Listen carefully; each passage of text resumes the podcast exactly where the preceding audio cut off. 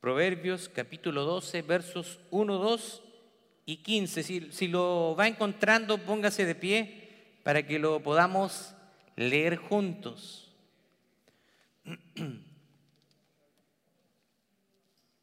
Proverbios capítulo 12, versos 1, 2 y verso 15.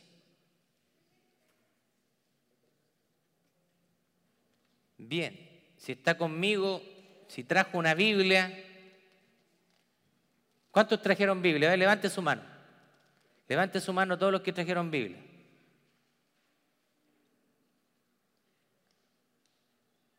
¿Quiénes no tienen Biblia? No me pero no el celular. ¿Quién no tiene Biblia?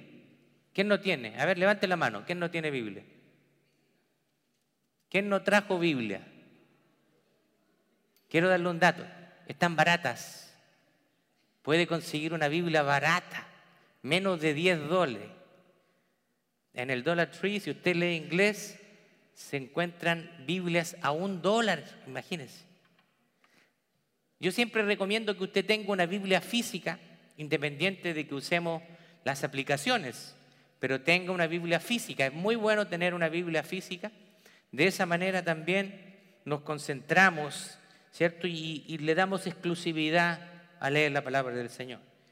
Bien, vamos entonces a leer Proverbios, capítulo 12, versos 1 y 2 y versículo 15. Dice así la palabra del Señor en el nombre de nuestro Señor Jesucristo.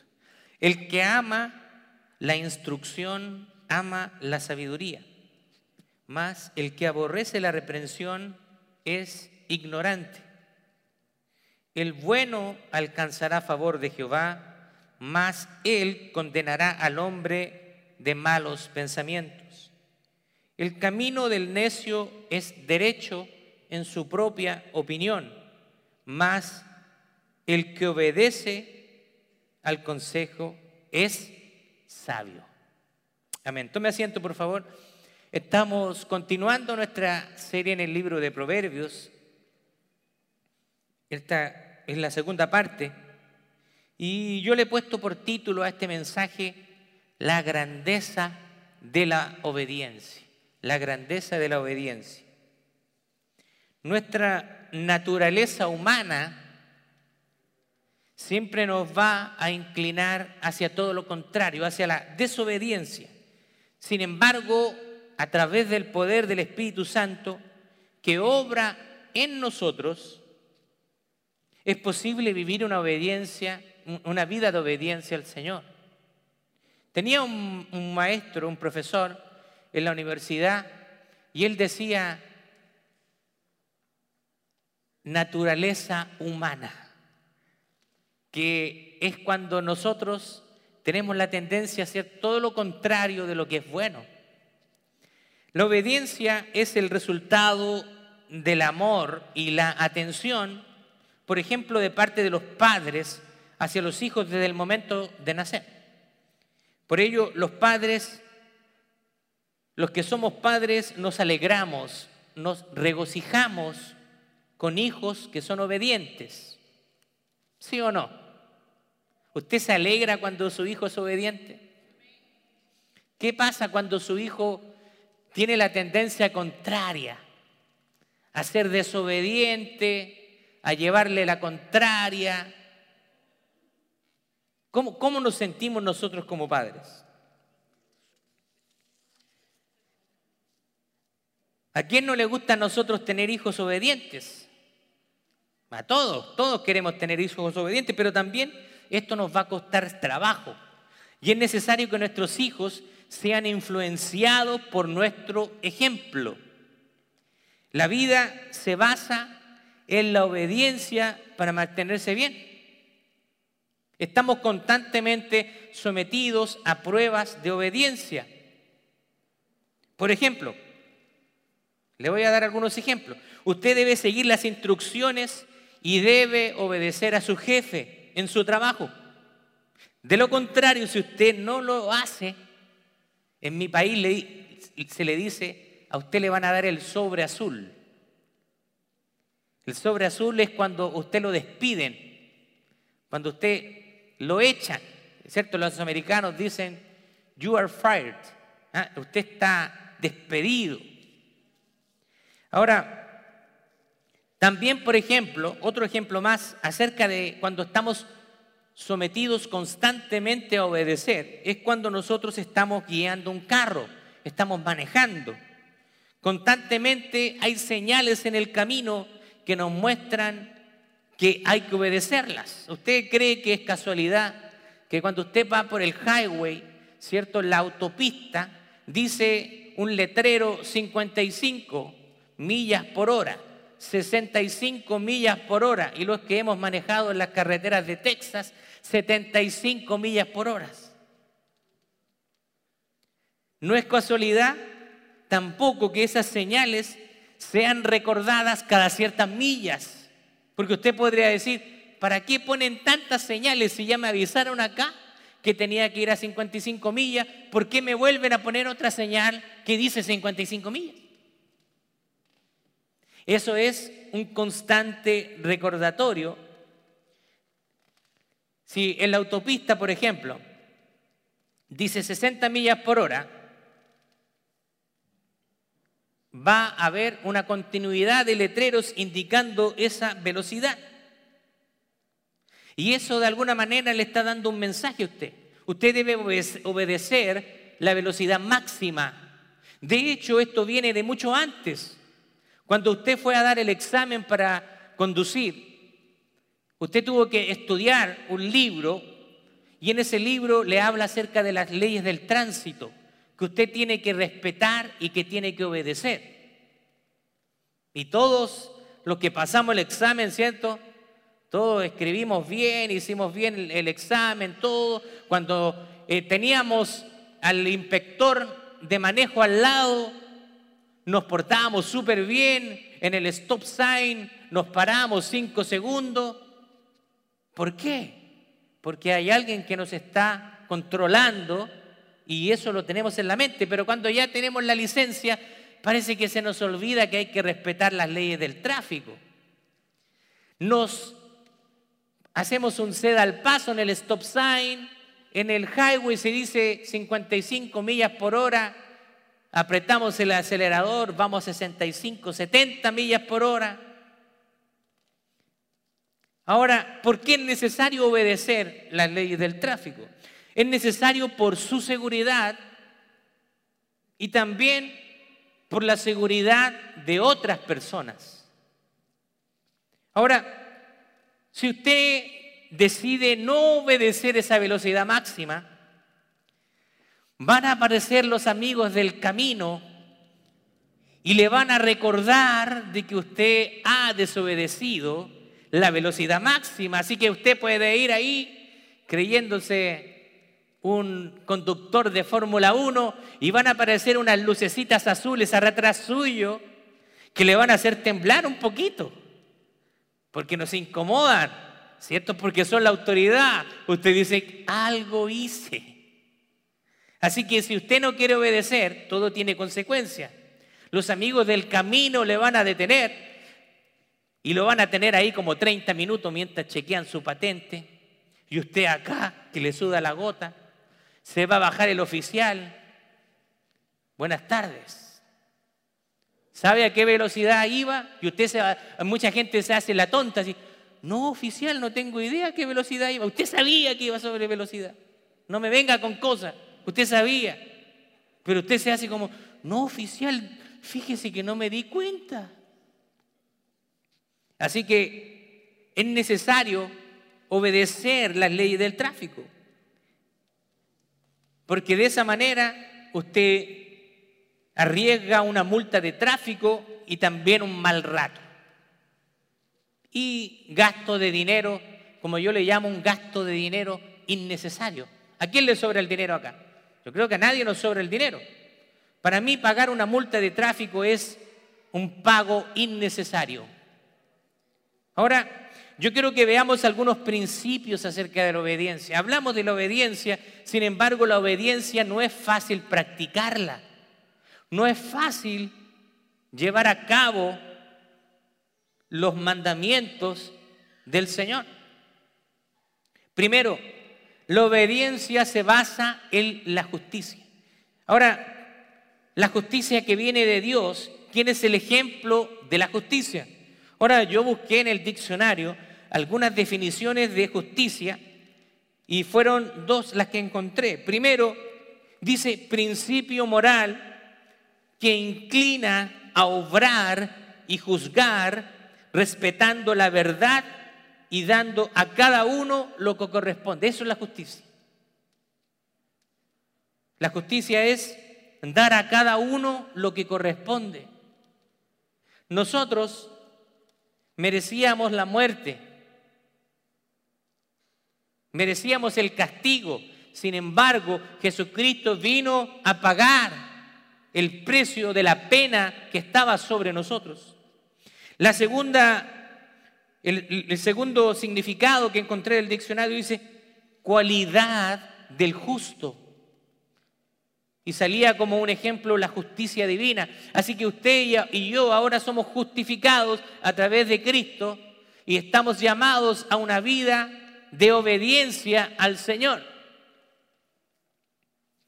Ahora, la obediencia también se basa en la justicia que se implementa en las leyes que rigen un país. Y, esas leyes tienen la particularidad, tienen el deseo de que una comunidad viva en armonía. Sin leyes que obedecer, los países vivirán un caos y anarquía total. ¿Qué es lo que es la anarquía? es la ausencia de una estructura de gobierno. Eso es anarquía. Ahora, para que usted sepa, la mayoría de las leyes de los países se basan en el decálogo o en los diez mandamientos. Los países desarrollados, muchos de sus leyes están basados en el decálogo. Por ejemplo, dice, no matarás. El homicidio es un delito en los países desarrollados y tiene una pena de cárcel. Segundo, otro principio de la obediencia es que la obediencia se caracteriza por bondad y por misericordia. Con sencillez. Mire lo que dice Filipenses capítulo 2, verso 8. Dice, y estando en condición de hombre, está hablando acerca de Jesús, se humilló a sí mismo haciéndose obediente hasta la muerte y muerte de cruz. Así que el ejemplo para nosotros es la persona de Jesús, quien se hizo obediente hasta la muerte. O sea, él estuvo dispuesto a obedecer al Padre y perder su vida y en entregar su vida por sus pecados y por los míos. Ahora también la obediencia se caracteriza por realizarla con prontitud. De lo contrario, le traerá consecuencias negativas para su vida. El mejor ejemplo que nosotros tenemos en la Biblia es la vida de Jonás. ¿Usted se acuerda? Este profeta desobediente, Jonás, que el Señor lo llama y le dice, mira, yo quiero que tú vayas a predicar a Nínive. Porque yo los voy a destruir si ellos no se arrepienten, pero les quiero dar una oportunidad y quiero que tú vayas y les predique. ¿Qué es lo que hizo Jonás? Él no quería ir. No quería ir. ¿Qué pasó con Jonás? La desobediencia le trajo consecuencias.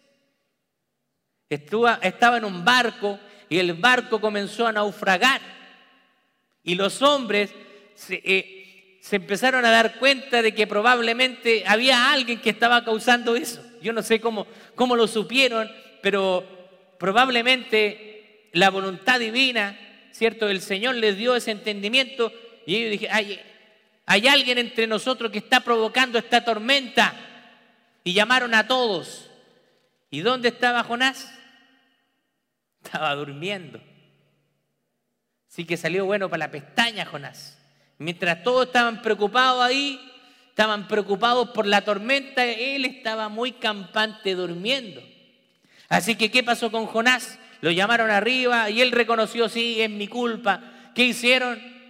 Se deshicieron del problema, lo tiraron al mar. Llegó a la boca de un gran pez.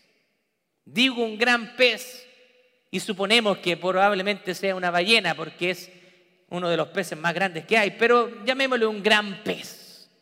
Llegó ahí y Dios estaba tratando con este profeta desobediente, finalmente, ¿qué es lo que hizo?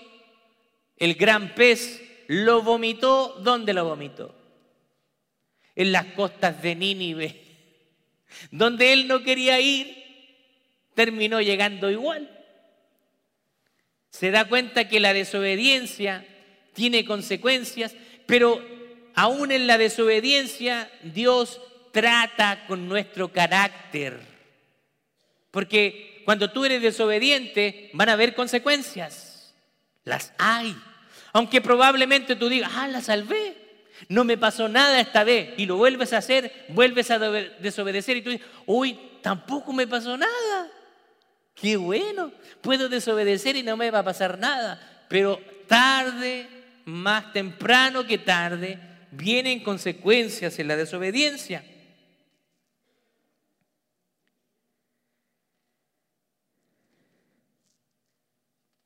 Así que como este profeta fue lanzado por su desobediencia, hay consecuencias, finalmente terminó obedeciendo al Señor. Ahora,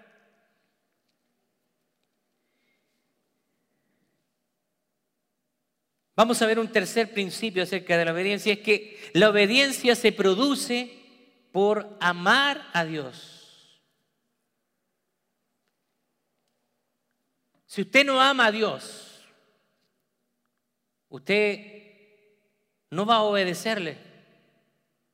La obediencia se produce luego de que entendemos que el amor de Dios es tan grande que de una manera, por expresar gratitud o por expresar agradecimiento, entonces nos es fácil obedecer.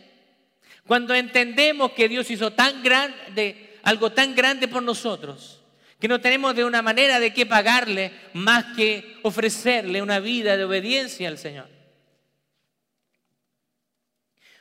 En el Evangelio de Juan, capítulo 14, verso 15, en la traducción en lenguaje actual dice así, ustedes demostrarán que me aman si cumplen mis mandamientos.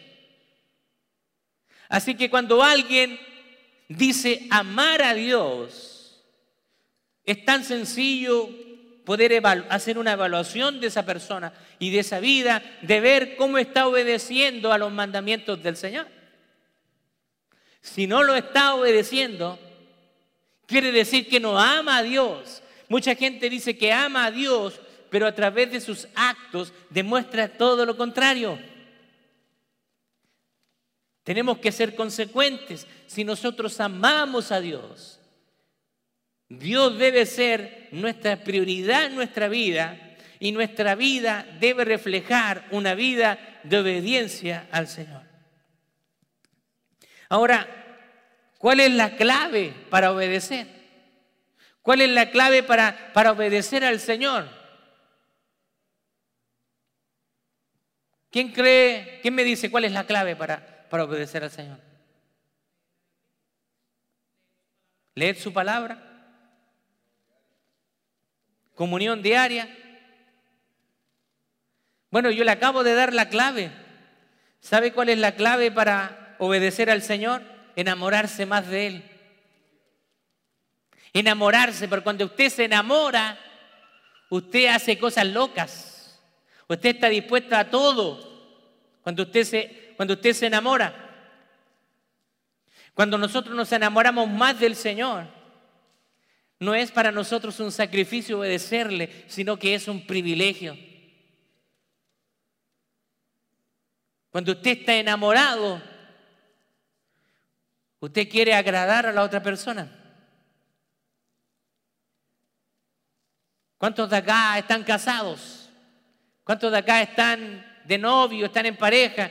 ¿Qué usted busca hacia la otra persona? Usted quiere hacerla sentir bien y está dispuesta a hacer sacrificios por eso. Todos los que estamos enamorados estamos dispuestos a hacer sacrificios por la persona que amamos. Ahora, el cuarto principio de la, de la obediencia es que la obediencia se manifiesta en una sana sabiduría. Cuando hay obediencia, hay sabiduría. Ahora, eso se puede reflejar en las actitudes para con sus hermanos.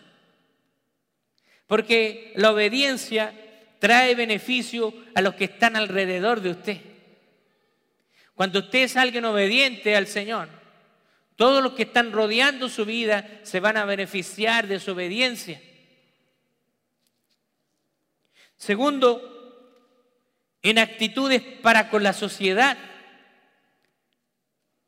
Y no tan solo en su círculo cercano, no tan solo los que están rodeándolo cercanamente, sino que su obediencia también trae beneficios para una sociedad completa.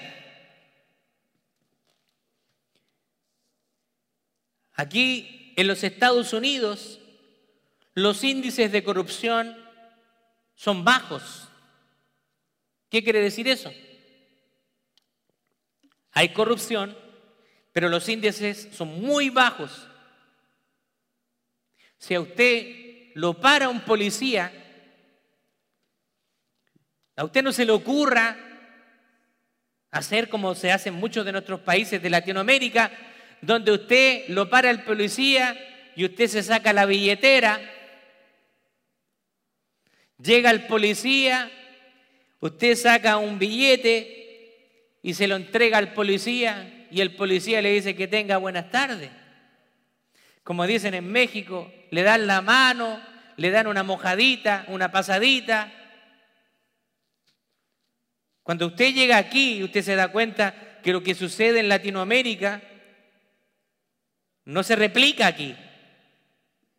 Y eso trae beneficios a una sociedad que se respeta realmente a la autoridad. Que no se le ocurra no respetar a un policía. Va a ver lo que le va a pasar. Hay personas que han perdido su vida por no obedecer a la autoridad.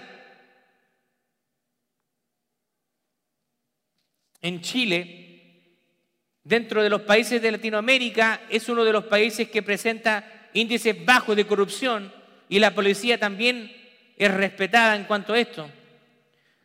Surgió una noticia hace un par de meses atrás donde un ciudadano ecuatoriano intentó sobornar a un policía chileno porque él pensaba, como en su país lo hacía, que ahí también podía hacerlo. Harto y en Latinoamérica. Así que se fue derechito al bote y salió las noticias más encima. Ahora, ¿por qué? ¿Por qué nosotros cambiamos de actitud cuando llegamos acá a los Estados Unidos? ¿Qué es lo que nos motiva obedecer las leyes? ¿Qué nos motiva? Yo sé que en todos los lugares hay excepciones. Allá en el norte de Chile hay unas carreteras que pasan por medio del desierto y hay unos rieles de trenes que cruzan las carreteras. Y en los rieles, cuando usted llega a los rieles, hay un signo de stop, un stop sign, un signo para detenerse. Los conductores se detienen, aunque ellos pueden ver a varias varios metros o varios kilómetros de que no viene el tren, los conductores se detienen. ¿Qué sucede? ¿Que por, qué los, ¿Por qué se detienen? Porque se ha creado una cultura de obediencia. Muchas veces pensamos que manejamos mal en nuestros países y queremos venir a manejar mal acá. Recuerdo que cuando visité Perú, estaba en la ciudad de Lima, y tomé algunos taxis y era increíble. Yo no sé cómo no habían choques. Llegaban a los signos pares y, algunos no paraban y este como que intuitivamente sabía que eso iba a pasar y se paraba. Yo no podía creerlo. No podía creerlo, de verdad. Aquí el hermano William, que es peruano, bueno, ahora ya no es peruano, es americano. Él, pero él sabe, porque él vivió, se, crió en, en Perú, él sabe cómo es manejar en Lima. ¡Wow! Pero cuando venimos acá, todas esas costumbres que podemos traer malas de nuestro país, aquí, aquí tú sabes que la ley se aplica. Allá en nuestros países de Latinoamérica, en Chile, Argentina, Colombia, Perú, tú haces un delito, ah, al otro día estás en la calle, pero aquí no. Aquí la ley se cumple. ¿Por qué? ¿Por qué entonces nosotros obedecemos la ley acá? Porque sabemos que hay consecuencias. Sabemos que nos va a costar caro. Así que la desobediencia te cuesta cara. Así que la obediencia se basa en actitudes que van a beneficiar a toda una sociedad. Bueno, como siempre hay excepciones. Una vez eh, recuerdo que estábamos en una clase de se llamaba multiculturalismo y era como nosotros éramos estudiantes hispanos, eh, esa clase tenía que ver con la cultura americana, ya que estábamos estudiando aquí en los Estados Unidos. Multiculturalismo. Entonces, el, el maestro de esa clase, el profesor Larry Griffin, él nos empezó a hablar acerca de la cultura americana en el manejo. No, dice, los americanos eh, nos eh, caracterizamos por ser buenos conductores. Y cuando el, hermano Larry dice eso, yo dije, este hermano está loco. El colegio quedaba o queda en la ciudad de Memphis. En la ciudad de Memphis, las autopistas son una selva. Nadie respeta. Es una ciudad donde no hay buena cultura de obediencia y donde manejar es peligroso. Así que no solamente en Lima es peligroso manejar, también aquí en Memphis. Cuando él me dijo acerca de eso, ¿qué está hablando de este hermano? Dije, disculpe hermano, pero usted no ha manejado aquí en Memphis. El hermano se quedó sorprendido, porque claro, estaba generalizando una cultura americana, pero siempre hay excepciones. De hecho, me, sorprendí, ni siquiera lo había visto en mi país, y en mi país también hay, delincuencia, todo. Pero cuando iba manejando por una carretera de Memphis y miro hacia un costado, había un auto que le habían robado las cuatro gomas y le habían puesto ladrillos para firmarlo. Ni siquiera lo vi en mi país. Y yo digo, no, es, no digo que en mi país no haya delincuencia, pero llegar a ese extremo. Wow. El hermano José aquí ha manejado por Memphis, por la 40, la, 385, así que él sabe lo que significa manejar allá, una selva. Pero la obediencia trae beneficios a la sociedad. La sociedad se ve beneficiada cuando hay ciudadanos obedientes. Déjeme contarle una ilustración. Un joven estaba por terminar sus estudios. Hacía mucho tiempo que este joven anhelaba tener un automóvil nuevo y le había expresado este deseo muchas veces a su padre. Unos tres meses antes de terminar la high school, el padre le dijo a su hijo, Raimundo, yo sé que desde hace mucho tiempo deseas tener un automóvil, te has sacado buenas calificaciones, y quiero obsequiarte un automóvil como regalo de graduación. Pero primero quiero que me hagas un favor. Aquí tengo un libro que quiero que leas antes del día de tu graduación. El padre entonces le entrega a su hijo una copia del Nuevo Testamento y el joven Raimundo prometió leerla. Pasaron las semanas y unos días antes de la graduación y el padre le dijo a su hijo, Raimundo, ¿has terminado el libro que te pedí que leyeras? Y el joven le contestó, no, papá, he estado tan ocupado que no he tenido tiempo de terminarlo. Entonces el padre le dice, tráeme el libro.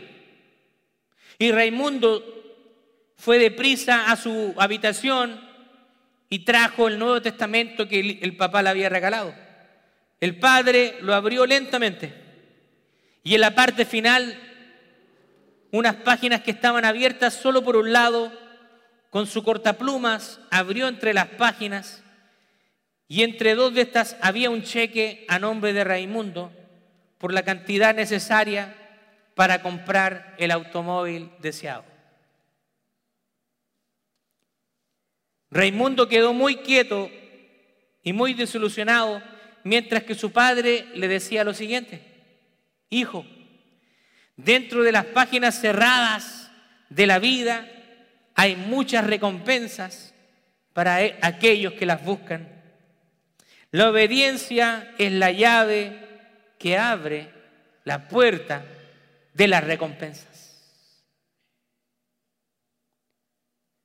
El joven podría haber gozado de ese automóvil mucho antes, pero por no obedecer a su padre, no lo pudo disfrutar. La sociedad que tiene sus ciudadanos que respetan las leyes y actúan en obediencia, tiene una base para ser una nación fuerte y poderosa.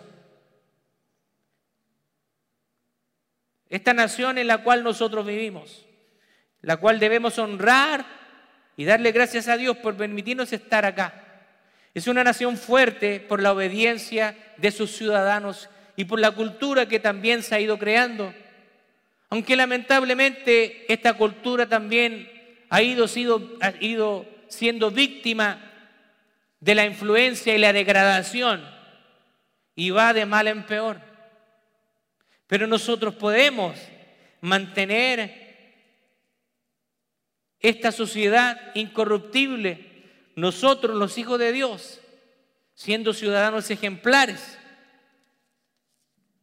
Pero muchas veces la obediencia se logra a través del sufrimiento. Y Dios utiliza el sufrimiento para ayudarnos a ser más obedientes. Una señora pasaba el verano en una región montañosa de Suiza. Un día mientras subía la ladera de una montaña, encontró un aprisco y andando hacia la puerta miró adentro. Allí estaba un pastor de ovejas sentado, rodeado por su rebaño, mientras que cerca, en un montón de paja, había una sola oveja con la pata entablillada cuando la señora expresó simpatía por el animal que sufría, el pastor le dijo, señora, la pata se la rompí yo. El pastor le había roto la pata a esa oveja. La señora manifestó su asombro al pastor que a propósito hubiera roto la pata de, esta oveja. A lo que el pastor le contestó, señora, de todas las ovejas que tengo en el rebaño, esta es la más obstinada y desobediente. Y no solo es desobediente ella misma, sino que siempre está descarriando a las demás ovejas del rebaño. Ya tengo experiencia con, ovejas de este tipo, así que yo mismo le rompí la pata. El primer día después de esto, cuando le llevé de comer, intentó morderme la mano, por lo que le dejé un par de días antes de volver a ella. Y entonces, después de volver, no solo aceptó mi alimento, sino que me lamió la mano y dio muestras de gran sumisión y afecto. No habrá ninguna otra oveja que oiga mi voz y siga más rápidamente que ella. En su vida tendrá lugar una transformación completa. Dejará de ser la oveja desobediente y se volverá obediente, algo que habrá aprendido mediante el sufrimiento. Ciertamente, nosotros como hijos de Dios somos llamados a una vida de obediencia. Pero cuando nosotros nos desviamos hacia la desobediencia, van a haber consecuencias. Dios va a utilizar incluso el sufrimiento para mostrarnos el camino. Ahora, nadie puede ser obediente por sus propias fuerzas. Así que usted no intente ser obediente por sus propias fuerzas, sino que usted necesita depender completamente del Espíritu Santo que vive y mora en usted. Nuestra naturaleza humana se inclina hacia la desobediencia constantemente. Es por eso que usted debe alimentar su vida espiritual, porque nuestra vida es como dos toros que están en nuestro interior. El toro negro que simboliza el pecado y el toro blanco que simboliza nuestra espiritualidad. A quien más usted alimente es el que va a prevalecer en su vida. Si usted alimenta el toro negro, entonces usted va a ir hacia una vida de desobediencia y decadencia. Pero si usted alimenta ese toro blanco, alimenta esa espiritualidad, rindiéndose al Señor, leyendo su palabra, buscándolo a través de la oración, entonces el toro blanco va a prevalecer y usted va a tener y va a vivir una vida de obediencia y de satisfacción al Señor.